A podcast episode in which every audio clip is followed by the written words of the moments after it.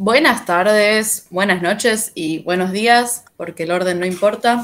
Estamos en un nuevo episodio de un libro propio podcast. Hola chicas. Hola. Mi nombre es Laura. Estoy acompañada de Josefina, por aquí. Y Valen por acá. Eh, y hoy vamos a hablar de nuestras lecturas del 2021. Sí, que fueron extensas, fueron arduas, pero también... Sí, sí, sí, fueron duras. Yo no llegué a terminar el, el, Reading Challenge de Goodreads. Me siento muy decepcionada conmigo misma. No, ¿por qué? No sé, porque no llegué. Estaba ahí además, tipo, a la curva de la vuelta y no llegué. Yo te cuento lo que hice yo. Yo lo cumplí como a mitad de año, el que me había puesto, entonces lo aumenté, pero lo aumenté demasiado, y entonces después, un mes antes, lo cambié y lo bajé de vuelta un poco y llegué justita. Excelente. No, yo, yo tengo que hacer la confesión de que lo cambié, le saqué tres libros las últimas dos semanas de diciembre e igual no llegué. O sea, fracaso total. fracaso total. He leído 49 libros, ¿viste? Sí, sí, si me escuchan en la calle me, paga, me, me pega una piña. Puede pasar, fue un eh, año estresante, che. Mucho COVID, mucho, mucho, mucho problema, como para no andar leyendo tanto. Sí, sí, sí. Se precisa del escapismo igual de, la lectura, ¿eh?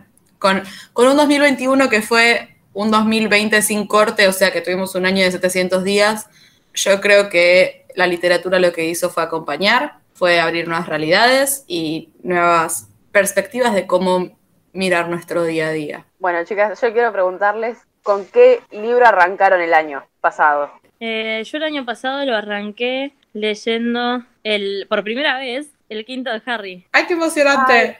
es uno de los más lindos. Sí, es, el, es el prisionero de Azkaban y después la Orden de Fénix.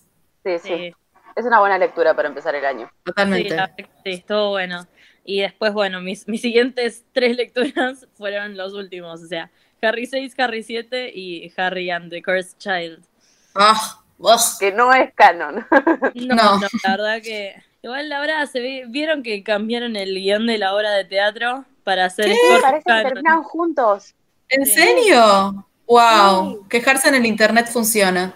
Igual, tipo, es terrible lo que voy a decir, pero igual sigue siendo una mierda. Ese libro. Obvio, obvio que sigue siendo. O sea, como que una de las razones por las cuales es malo es el, el queerbaiting. Hay otras muchas razones de por qué es una mierda.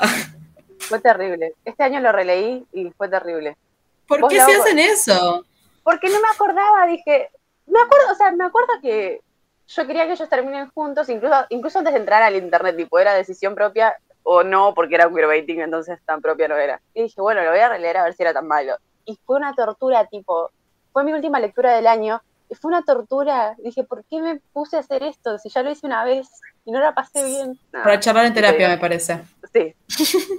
Eh, yo, mi primera lectura, no sé si cuenta porque es la misma que la primera lectura de este año, es un libro que arranqué el año anterior, pero es Las Primas de Aurora, Aurora Venturini, es argentino. No sé, siento que algunos aspectos del libro está bueno y otros aspectos no tanto, depende con quién hables. Eh, a libre interpretación. A mí en su momento me gustó, me, me sirvió lo cometido que es un libro, que es presentarte, o por lo menos para mí lo que es la lectura muchas veces, que es presentarme un mundo y hacerme reflexionar sobre cosas que antes no había pensado. Después, me parece que lo quiero mencionar, terminé mi relectura de The Raven Cycle, porque ¿por qué no mencionar a The Raven Cycle? Y fue una relita lectura, porque no me acordaba nada de el, el, rey cuervo, el cuervo rey de Raven King. Ok, ok. Eh, y nada, aguante Gansi. Salud.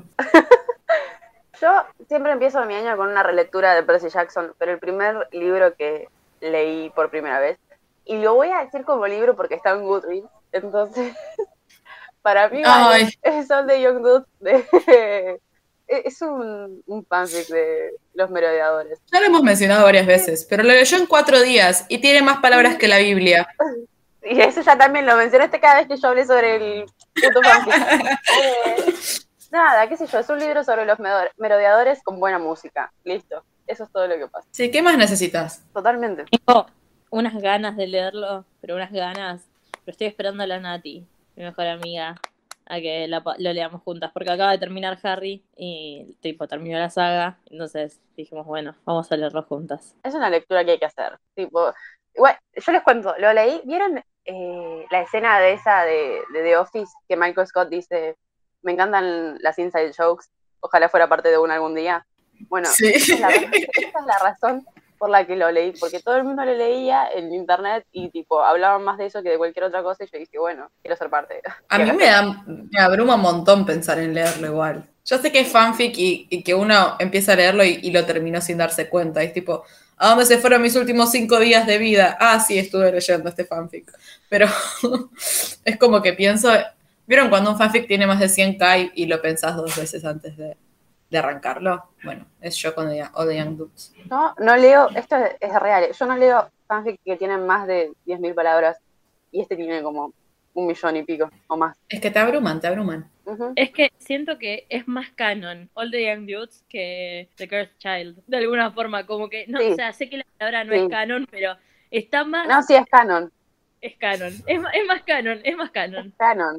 Bueno, después, la segunda lectura que hice en el año, que fue maravillosa. Voy a hablar de los libros que leí por primera vez a partir de ahora, porque nada, las relecturas no las voy a contar porque si no son demasiadas. Bueno, la segunda lectura que hice es This is how you lose the time war, o esto es- así es como perdés la guerra del tiempo. Es un libro re poético, pero sin estar en, tipo escrito en poesía, y a mí me dio la sensación de no entenderlo, pero que eso está bueno. A ese le puse cuatro estrellas. Ese también fue una de, no sé si la segunda o la cuarta, tipo, entre esos, o sea, fue en el primer mes. Yo quedé fascinada con ese libro, tipo, me lo compré y estoy esperando a, tener dos días para releerlo, tipo, dos días en los que no tenga que hacer nada, tal vez en carnaval. No sé, me, me- me voló la cabeza, me pareció hermoso cómo aborda la ciencia ficción, cómo aborda la relación entre ellas, que, que, que no te explique nada de lo que está pasando y que vos a la guerra la tengas que ir viendo desde los costados, pero porque en realidad lo que importa no es tanto la guerra, sino cómo ellas, soldadas de diferentes bandos, empiezan a comunicarse y empiezan a, generar una conexión humana. No sé, siento que siempre termino hablando de lo que me gusta en, en la ficción, es cómo los vínculos humanos se ven reflejados y cómo se van construyendo y cómo se va ganando la confianza. Y creo que mi, mi cita favorita de ese libro es Te amo, te amo, te amo y quiero descubrir lo que significa juntas. Se la un llorar en montón de vivo. frases. Tiene un montón de Sí. frases hermosas. Sí, sí. Bueno, ese me lo anoto para leerlo en este 2022. O sea, acá lo bueno de este podcast es que acá podés sacar tu lista para el año que viene, ¿entendés? Es buenísimo. Y tenés, tenés un Multitasking. rango, es una variedad, porque acá tenés tipo, tenés de todo. O sea, nosotros somos bastante eclécticas con las lecturas, así que vas a tener desde Old Day and Dudes, eh, fanfic extremo, hasta eh, poesía de Alfonsina Storni. No hay, no, hay, no hay in between. Sí, hablando de, de lecturas amplias, yo quiero, no, voy a, voy, a, voy a hacer esto como medio un parkour y voy a, voy a decir mi última lectura del año, que me encantó, y es Almendra de Won Pyun Son. Es una autora de Corea del Sur. Me parece que ya de por sí es interesante leer a gente de Oriente porque es totalmente diferente a nuestra cabeza de Occidente. Y es sobre un chico que nació con una condición que no puede, como que no tiene desarrollada una parte del cerebro en la que, que le permite sentir felicidad, miedo, enojo. Entonces es como, es como un retrato de cómo va transitando la vida para adaptarse a lo que la sociedad le exige y qué partes no adapta también. Y bueno, cómo empieza a relacionarse con otras personas que, no quiero decir que le dan, sino como que hay un, un intercambio mutuo entre crecer juntos y me parece que después de un año como fue el 2021 es un tipo de lectura que está muy buena para hacer como, bueno, pensar en la comunidad, pensar en que somos diferentes todos y por qué somos diferentes y que está bueno que seamos diferentes. Yo no sé, ¿tienen algún libro así, tipo muy diferente a lo que venían leyendo que... Sí que les haya sorprendido también, porque pueden, pues, tipo, después voy a decir mi mayor decepción del año, fue muy diferente a lo que venía leyendo y, y la, la, odié. No, yo leí muy diferente a lo que suelo leer, que eh, fue mm, Las Venas Abiertas de América Latina, porque no estoy acostumbrada a leer ensayos. Ensayos sí, pero no libros de ensayos. Leí cinco estrellas, me gustó un montón, porque además, nada, es Eduardo Galeano, escribe como si fuera una ficción también, o sea, te está contando historia real, pero hay partes que están contadas como si fuesen un cuento, y me parece maravilloso porque atrae un montón. Qué grande Eduardo Galeano. Otro de Eduardo Galeano que recomiendo es el libro de los abrazos. Yo, eh, si tengo que elegir mi, mi lectura más diferente, va a sonar re loco, porque o sea, siento que muchas veces he leído libros de esta categoría, que son libros infantiles, más que nada por mi amor a, eh, al, al libro como objeto, que muchas veces me hace terminar comprando libros para niños. Pero um, fue un libro al que llegué porque estaba entrevistando para una posición en esa editorial y quería leer algo del catálogo y terminé comprando dos libros. Y uno se llamaba El autobús de Rosa, que es sobre un abuelo que lleva a su nieto al museo de Rosa Park, que era, bueno, yo, eh, bueno, no, voy a explicar toda la historia, pero bueno, la cuestión es que eh, llegan ven el autobús y mm, cuando se, o sea, es como que se suben en el autobús y se sientan en uno de los asientos y el abuelo le cuenta al nieto que él estuvo ahí el día que la arrestan a Rosa Parks por no querer dejarle el asiento a una persona blanca y que, que él se quedó callado cuando tendría que haber hablado y esto y fue como muy emotivo, es un, pero es un libro que es está hermosamente ilustrado, es hermosa la historia, es hermoso como el mensaje y no sé, es como que te mueve mucho. Para hacer un libro para chicos me sorprendió mucho y fue una lectura muy distinta. Creo que eso es lo glorioso también de los libros infantiles, como poder encontrar esas joyitas. Yo todavía no lo leí, pero hay uno que voy a recomendar probablemente, que habla de la crisis del 2001, eh, contado todo desde la perspectiva de una niña. Me parece súper interesante, ¿no? Como que me resuena esto que estás contando, cómo abordar estos temas para que sea interesante tanto para chicos como para vos, una chica de 22, sentarte a leerlo, que supongo que una madre de 35 también puede leérselo a su niñe, o padre o sadre, e igual disfrutarlo, medio como en ese sentido películas animadas, ¿no? Con ese objetivo. A mí me pasó algo parecido cuando leí La Casa de los Conejos también. Lo leí el 24 de marzo, tipo. Nada. Fuerte, lectura fuertísima. Eh, me lo comí en un día y me removió todo porque es el libro de una nena, pero escrito desde la perspectiva de ella ya mayor. Hay una, creo que pienso en esta frase todos los días, y es que en un momento ella describe cómo su tostada con dulce de leche estaba al lado de las armas. Y me parece una imagen re fuerte. Es un libro muy visual, porque vos ves todo el tiempo lo que ella está pasando. Nada, es un libro sobre la dictadura. los, los padres de esta nena eran militantes. Muy bueno ese libro, muy bueno. Sí, y digno de varias relecturas. Yo creo que ya lo he releído tres veces y siempre me vuelvo a emocionar. Siguiente pregunta para ustedes. ¿Tienen algo que las haya hecho volverse locas y que no hayan podido dejar de pensar en eso por meses y meses y meses y meses? Tengo varios. Normal People todavía lo sigo pensando. Es un libro ah. que me revuelve la cabeza, porque es súper coherente, tipo, tiene sentido todo lo que pasa. Eh, después Emma, de Jane Austen también, porque amo a los personajes y es, tipo, es un libro que como que no puedes dejar de leer. Después Mr. Impossible, que es el segundo libro del, ¿cómo se llama? Eh, de la trilogía de los soñadores, podríamos decir. Ah, paga terapia. Eh, que es como la continuación de, de Raven Cycle. Eh, porque pasan un montón de cosas en un solo libro y nada, no lo pude dejar de pensar. Creo que es. Bueno, y Billy Shelton también. No lo pude dejar de pensar porque sigue sucediendo. Tipo, es tan largo que no lo puedes dejar de pensar. Sí, a lo que iba mi, mi pregunta, creo que lo que más responde para vos es Bridgerton, definitivamente. Perdón. Este, me, me parece muy gracioso. Los primeros dos que dijiste fueron Normal People y Emma. Y tengo acá en España, debo, haberme traído, no sé, tres libros de, que son así de narrativa. Y uno fue Normal People y el otro, y, hoy justo de la mañana me llegó Emma, que lo había pedido por World of Books, así que... Tipo, Léelo ya. Sí, son mis dos lecturas, o sea, las tengo re pendientes, pero son para el 20, para este 2022, este año no pasan. Este, libros que no pude dejar de pensar. Un par, la verdad. Distancia de rescate fue uno que me quedó tipo en la mente perpetuamente porque, más que nada porque es, siento que es un libro contado desde la perspectiva de mi mamá, con esto del libro y este, cómo la distancia se va cortando y, y alejando o sea, y alargando. Así que ese no lo puedo dejar de pensar.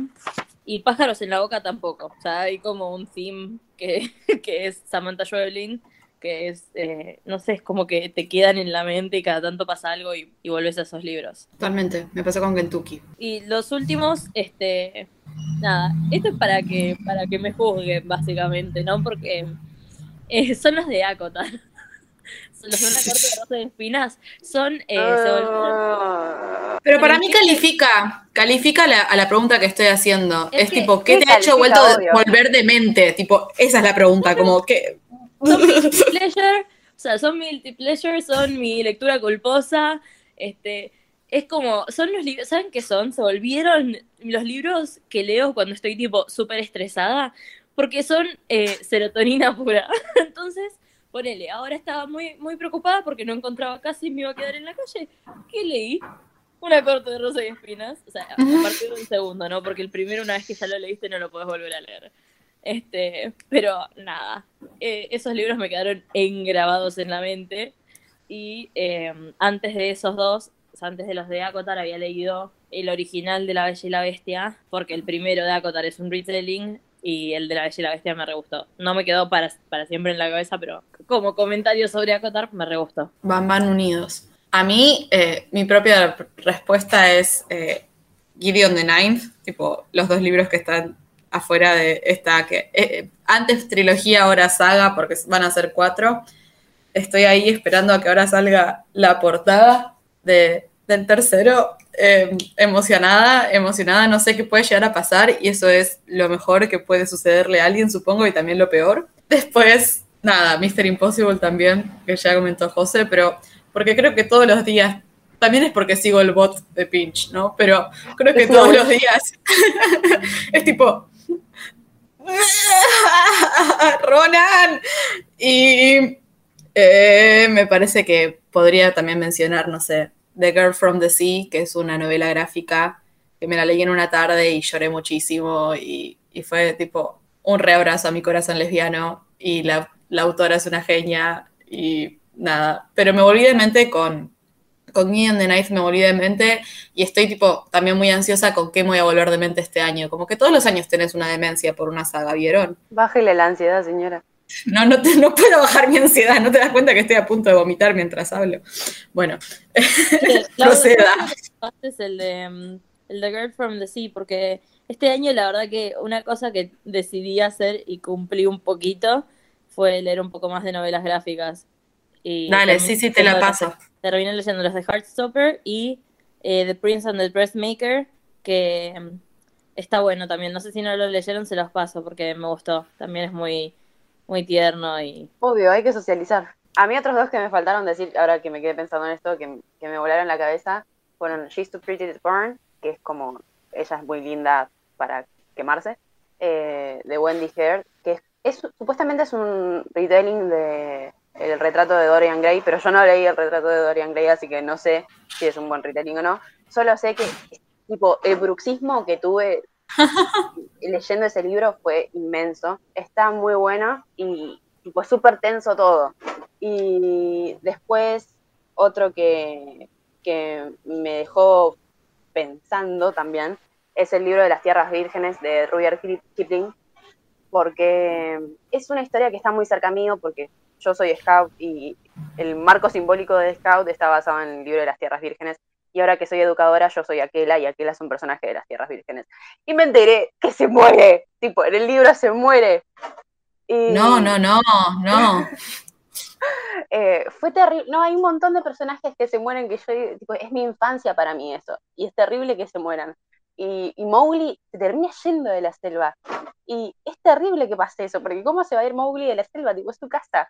Fue súper movilizante y todavía sigo pensando en esa historia. Hablando de libros que nos quedamos pensando, perdón, pero tengo que sumar.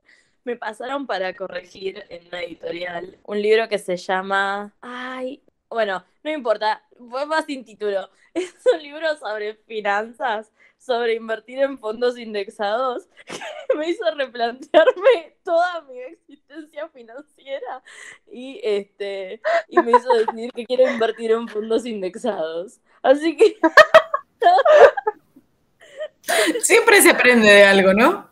Y no puedo, ahora no puedo dejar de pensarlo, que tengo que conseguir 3 mil dólares para empezar a invertir. Cuidado, cuidado, Vale, en dónde te metes. No, porque escúchame, los fondos indexados. Te ponía a dar toda la teoría. Se convertía en un episodio sobre cómo invertir y mejorar tu economía. Podría servirme, tal vez. La verdad que, la verdad que no vendría mal. Bueno, y libros que hayan salido el año pasado, que se estrenaron el año pasado y ustedes lo leyeron, tipo, apenas salió. Ay, te odio, te odio, te odio, te odio.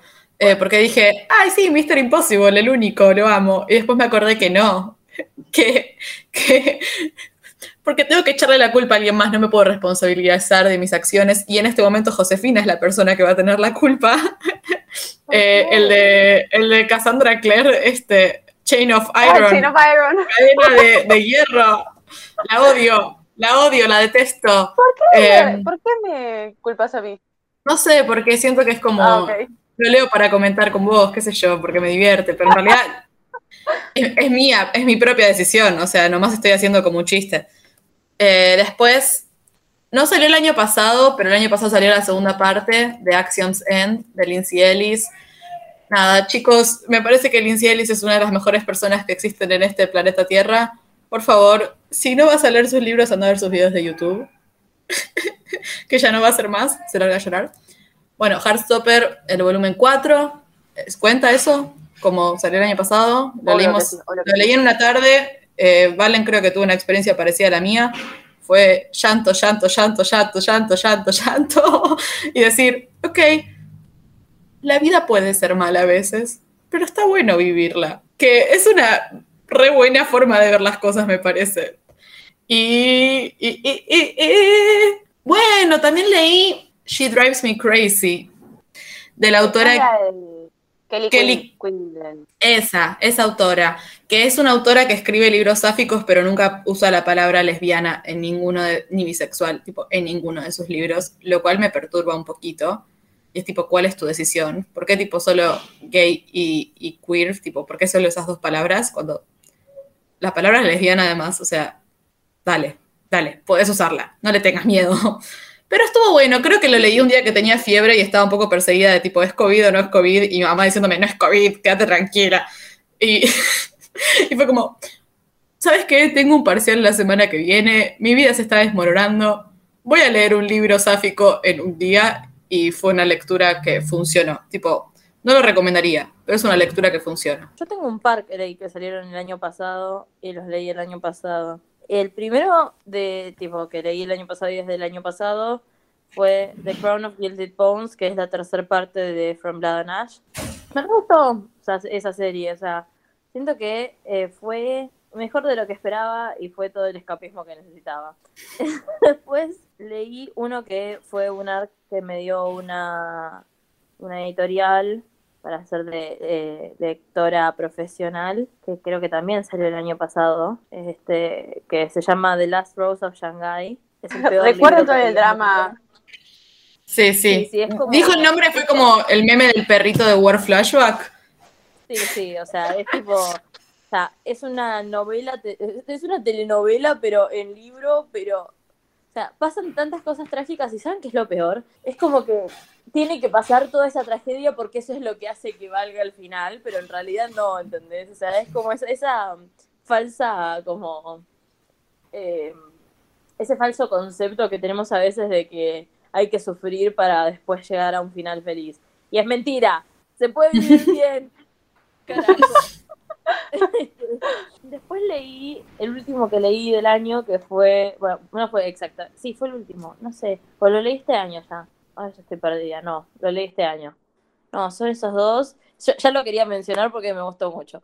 Este, así que, no, son esos dos, porque los otros dos fueron el que estaba leyendo cuando cambió el año, pero lo terminé en el 2022 y el siguiente Bueno, que pero leí. decilo si querés. Decilo si querés, vale, cuenta. Mm, bueno, ponele. El, el, el último, que, o sea, que fue el que estaba leyendo cuando cambió el año, fue A Touch of Malice, que es de la, de la tipo trilogía por ahora que va a ser saga A Touch of Darkness, que es un retelling moderno de Hades y Perséfone, en el que le diría, tipo, solamente leanlo si quieren como leer pornografía, básicamente. si no, tiene mucha trama. no tiene mucho desarrollo de los personajes, no tiene mucho world building, es, eh, es pornografía escrita, eso sí. Y el otro que leí fue, o sea, el que leí ya creo que en enero de este año, ya no sé si cuenta tanto, pero bueno, eh, fue This Hollow Vows, que estuvo en la lista de Goodreads de los mejores años del 20, de los mejores libros del 2021, y así fue como decidí leerlo, y me gustó. Eh, no sé si lo pondría, si diría que es el mejor libro del 2021, pero me gustó, estuvo bueno. Es sobre. Es básicamente una historia que parece muy predecible sobre una chica que, este, nada, como que la hermana es secuestrada por un príncipe fey, o por un, no, por un rey fey, entonces ella se va al mundo de las hadas estas a, a tratar de rescatar a la hermana. Obvio, todos empiezan así. Y bueno, nada, ahí hay como dos príncipes de las dos cortes y, y romance y, y aventuras. Uh, ¿Qué pasará? Oh, este, ¿Habrá besos? No lo sabemos, pero venía todo muy predecible y muy YA hasta que de repente en el último 20% del libro se va todo el carajo y no me la vi venir. O sea, me podía imaginar algo de lo que iba a pasar. cuando pasa eso. Pero sí, pero el, el primer 80% del libro fue tipo, ok, está bien, no, ni fu ni fa. Ahora, el último 20% fue tipo, quedé rebotando. ¿Qué pasó acá?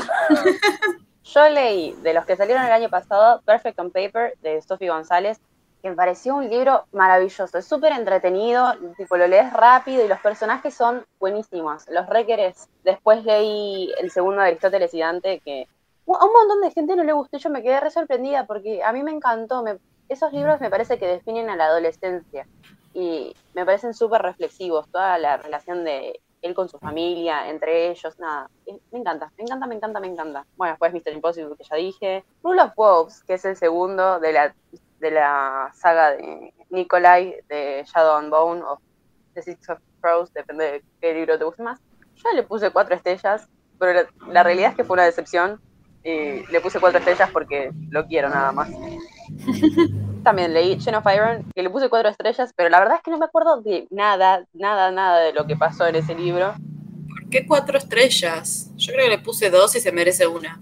No sé, no sé, porque la verdad es que no lo recuerdo. Después leí One Last Stop, que le puse tres estrellas, pero la verdad es que es como me, y además es medio incómodo. Hay una parte en la que tienen sexo en público y no me copa mucho eso. No, no sé, me, hizo sentir bastante incómoda. Leí también Anyway the Wind Blows de Rainbow Rowell, que también es el tercer libro de la saga de Carrion. Y la mina esta insiste con querer darle un plot al libro, pero no a, nadie lee esos libros por el plot, lo leemos para nada, escapismo. Y al final no termina dando ni el plot ni el escapismo que se supone que tiene que dar. Entonces no sirve de nada y nada, súper decepcionante.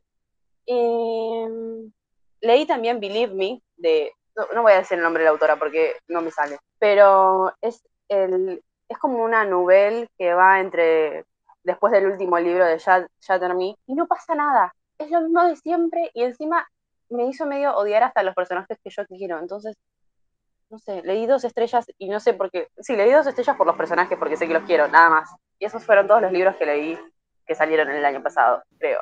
Una lista extensa para todas. La, verdad es que me, me, agarra como esta, bueno, me dijeron que pare con la ansiedad, pero me agarra como esta cosita de decir, uh, ¿qué pasará este 2022? Más porque siento que a las tres los libros nos atraviesan, como que es esto, estamos recordando el 2021 a partir de lecturas y me reacuerdo qué estaba haciendo de mi vida en cada momento que estaba leyendo, tipo qué libro y cuál otro, como que está muy definido. Y por eso quiero preguntarles cuál fue su mayor decepción o el libro que menos les gustó, el más odiado. No sé, pónganle el título que quieran, pero creo que se entiende el concepto que estoy preguntando. Tengo varios. eh, una es The Off Limits Rule, o sea, es una rom-com supuestamente, pero es súper sexista. Tipo, eh, leo Bridgerton y es mucho mejor, te juro. Encima se reparece, pero mal hecho, horrible. Después otro que estaba re hypeado y lo leí y no me gustó. The Hating Game de Sally Thorne. Ah, sí, me acuerdo. Me parece que es crepúsculo con un par de threads encima. no es solo un par y listo. No, no, no me gustó. Y claro, para darme crepúsculo, dame crepúsculo en su forma Claro. más genuina. Claro. Y después el que sí odié, odié, pero con toda mi alma es I Think I Love You. Y no voy a decir el nombre de la autora porque es francés y no me sale. Pero lo único que hacen los personajes es crearse problemas donde no existen. Tipo, se crean los problemas porque sí, porque están aburridos y odio a todos. Y, o sea, puedes leer un libro en el que los personajes crean problemas y, y no existen y qué sé yo, y es entretenido. Pero encima los problemas son una poronga, tipo, ni siquiera es que son problemas interesantes los que crean. Así que, ah, odio mucho ese libro y no puedo creer que lo leí. Fuerte. Bueno, yo creo que ya conté, o sea, mi peor decepción por lejos, lejos. O sea, porque yo, voy a ser honesta, con los libros de romance tengo un estándar muy bajo. O sea, soy una eh, basic bitch para los romances y para los libros de fantasía. Vos me pones un pibe morocho como protagonista que tenga un poquito de spice y ya está. Yo me compraste, ¿entendés? No soy una persona complicada, pero el de The Last Rose of Shanghai fue el peor libro del año, pero, pero por millones, por- o sea, muy lejos, muy lejos. Nada, una decepción tener que leerlo por una editorial, tener que recomendar que no lo publicaran, no estuvo bueno. En fin, fuera de esos, voy con una saga completa que no sé si es que tenía expectativas más altas porque amo a la autora en sus otros libros, pero Alina, la bola resplandeciente de colores, este, va, va a tomar mi segundo puesto como los libros Pero más está. Nicolai. Sí, pero está tipo- Nicolai, pero perdóname, o sea, tiene No, menos. no, no. No, el, el, encima en el primero, en el primero ni siquiera está Nicolai. En el primero. no, perdón, perdón, pero, o sea, sobre todo el tercer libro fue la decepción. La decepción más grande, o sea, siento que no aprendimos nada. Tres libros y sigue siendo la misma pelotuda que en el primero. No hubo character arc, no hubo character development, no crecimos, no aprendimos y encima se quedó con mal. Chao. Todo mal. Todo mal. Eh, yo, Todo mal. yo, yo reentiendo a Valen porque mientras los leíamos, que los leímos juntas, fue el mismo sentimiento compartido, me sentí muy acompañada en la lectura, pero yo creo que les tengo cariño, qué sé yo, como que los relaciono a ustedes, los relaciono a la primera vez que vi la serie, que también la pasé muy bien cuando la veía, y nada, no sé, me parece que no sé si, bueno, cada una es diferente, ¿no? Pero no sé si califican como mayor decepción. Como que además entré sabiendo que no iban a hacer Six of Crows. También es eso. Yo no, yo entré engañadísima pensando que iban a ser tipo, no Six of Crows, porque bueno, o sea, eh, lo- lo- o hay cosas que son irrepetibles en la vida, pero en- entré que, creyendo que iba a estar bueno, creyendo que iba a haber Spice, que iba a haber, o sea, esas relaciones como las de Six of Crows que, que son picantes, ¿entendés? Que estás ahí, es tipo, ¡ah! Te sacan el aire de los pulmones y no, nada que ver. O sea, lo- el único aire que, que salió de mis pulmones fue porque mal me caía para el norte cada vez que Alina quería estar con Malda, tipo, un golpe en el estómago. Terrible. No, no, no, no, no. Amo a Libardugo, pero esto, una decepción, una decepción. Alina debería haber quedado sola, tipo. Sí, totalmente. Totalmente, o sea, sos una, sos una perra empoderada, eh, brillante, que, que con tu luz mágica haces tipo magia y salvas al país. Convertite en la reina, casate con Nicolai, casamiento político y toma el No, poder. no, trono. no, se tendría que haber quedado sola, no con Nicolai. Bueno, sola también, sola te lo banco. Sola te lo banco más que con Nicolai, quizás incluso, pero, pero no sé, o sea, cualquier cosa menos quedarte con mal. O sea, era el peor personaje, el real Toxi. No, Nadie eh, era peor si se quedaba con el Darking. No sé, porque por lo menos es tipo. Sí, era peor. el Darwin por lo menos A era malo, pero vos sabías que era malo, ¿entendés? Vos tenías la to- el total convencimiento de que el tipo era un turro. Pero en cambio con mal es peor, ¿entendés? Porque es un bueno engañoso, es un bueno tóxico. Eso no está bien, eso es peor. Prefiero quedarme con alguien sabiendo que es malo y aceptarlo, sabiendo que es malo, que quedarme con alguien que sea ser bueno. No, eso No, no, no, no, no. Sí. No, la hizo su esclava, boluda. Le puso lo- los cuernos esos. mm, No, Cada no, no. king. Acá no king shameamos a nadie. No, ¿escuchás? no, no. Eso no era kick, eso era esclavitud. Pero si ella se quiere que quedar con el flaco que la esclavizó, problema de ella, prefiero eso que, que se quede con el No, flaco Valentina, por Dios. mal, es un pan lactal, boluda. Tipo, tiene menos sabor que... O sea, no. No. Lo discutiremos cuando salga la segunda temporada para, para final de este 2022, me parece. A- acá hay discusiones por todavía suceder en todo este año. Quédense con nosotras, por favor. Yo, mi mayor decepción fue The Secret History de Donna no sé cuánto. Era un libro de... Sí, Dark, de Dark Academia, Academia Oscura, Negra. No sé, mucho texto, bro. O sea, no era necesario tanto texto. Le tenía una re expectativa, tenía ganas de meterme en el mundo y estar obsesionada como eso, y leérmelo en un toque, pero me lo leí en dos meses. Oh, fueron los dos meses más largos de todo mi año, creo. Eh, no, mentira, pero como que no lo abandoné porque sabía que quería saber cómo terminaba, o sea, qué punto para el libro, porque si no abandonas un libro en dos meses es que hay algo que te está dando vueltas, pero mucho texto. Podrías haberlo acortado en vez de 600 páginas que sean 300 y el libro no hubiera perdido nada de calidad. Esa es, esa es- esa es mi opinión. Vengan de a mil. Es súper válido. No lo leí, pero súper válido. Eh, ¿Y cuál fue el libro que más, más, más le gustó en todo el año? Nuestra parte de noche, María Enríquez. No lo mencioné, tipo, en todo el episodio porque quería dejarle este lugar, pero también estuve como, este fue un libro que me hizo volver de mente, lo sigo estando. Pienso en el libro un año después porque lo leí para estas fechas en enero y se me pone la piel de gallina. Me parece fascinante, me parece fascinante cómo entrelaza la historia argentina, pero sin, como que utiliza como medio a toda una secta para meterte historia argentina en el medio. Y los personajes, todos los personajes son tan oscuros y luz a la vez. Y cómo entendés los propósitos de cada uno y no podés enojarte con nadie o te puedes enojar un montón, pero sabiendo que no es su culpa, sino que es como la situación los llevó a donde están y es como, ¡ah! sociedad, situación humana, gente mala, hay mucha. Pero nada, Gaspar, siempre en mi corazón, bro. De banco. Bueno, no sé, se siento que es, es difícil decir que este fue mi favorito porque hubo libros que me resultaron más adictivos, pero este fue el que creo que más se queda conmigo, el que la historia más me, me gustó por todos lados, el que más me... No sé si el que... Porque hay una diferencia entre un libro que te comes en un día porque por puro escapismo y un libro que te atrapa y que, o sea, si, si ponele, no pude leer una semana entera porque, este, no sé, me- algo pasó en el medio estuve ocupada, lo que sea, y un libro que todavía, tipo, tengo esa, esa necesidad de seguir leyendo, eso es lo que creo que más me, me gustó del libro y, o sea, todo, todo me gustó del libro. Fantástico, o sea, la verdad, no, wow, los siete maridos de Beninubo. Chao, dije todo lo que tenía que decir, ya todos saben. Sí. No, o sea, es increíble, todas las relaciones, toda la historia, cómo está pensado, cómo te va dejando con la intriga, cómo se va desvelando de a poquito y cómo va cortando y entrelazando con el presente. No, fantástico. Para mí la mejor lectura que hice este año, el año pasado fue El cantar del mío Cid y no puedo creer que me lo vendieron como algo malo, porque yo no lo leí en la secundaria, lo leí para el profesorado. Y veía, tipo, toda la gente que lo leía para el secundario decía que era un libro horrible. Y a mí me maravilló, es como Game of Thrones, pero mejor todavía, porque no, no, tiene un final horrible.